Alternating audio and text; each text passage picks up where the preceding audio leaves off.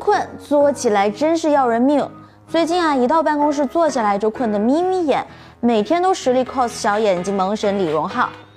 敢不敢睁开眼睛？嗯？看来啊，我还是道行太浅。春困这货到底要怎么对付才好呢？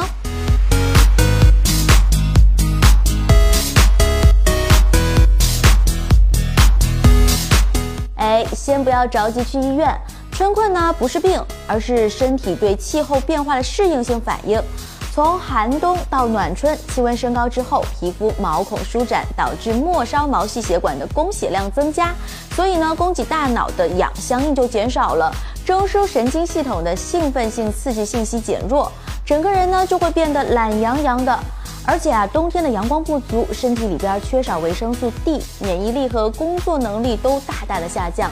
所以当春天来的时候呢，身体功能大多数还处在昏睡的状态。所以啊，老板，我早上迟到真的不是故意的，是我的身体还没有醒过来嘛。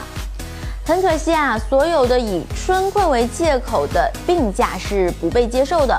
那么我们这样的上班狗该怎么样和瞌睡做斗争呢？一户外锻炼呢是必须的，运动多了，大脑的供氧量就会随之提高，春困也可以缓解。不信你约漂亮妹纸去跑个步，第二天上班肯定是精神抖擞的。其次呢，饮食方面也要多多摄入碱性食物来中和体内的酸性产物，像是豆腐、牛奶、鱼类、鸡肉，以及是新鲜的水果、蔬菜，从而来消除疲劳。最最重要的一点，我们得要学会科学用脑。日常工作当中啊，我们都是左脑半球负责语言、计算、书写等活动，而右脑半球负责的空间几何、创造性思维却很少能够涉及到。久而久之呢，左脑半球自然就会觉得心好累啊。不如利用手机 app 玩一些醒脑的小游戏，开发开发右脑，顺便啊让忙碌了很久的左脑得到足够的休息。